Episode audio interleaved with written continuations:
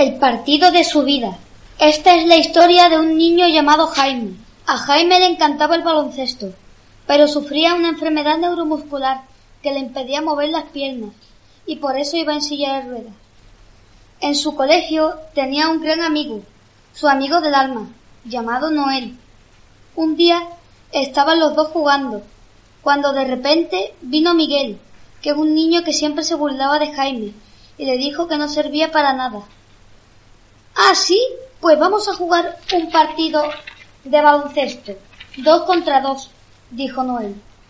Vale, el viernes en el pabellón Ciudad de Cádiz, digo, dijo Miguel.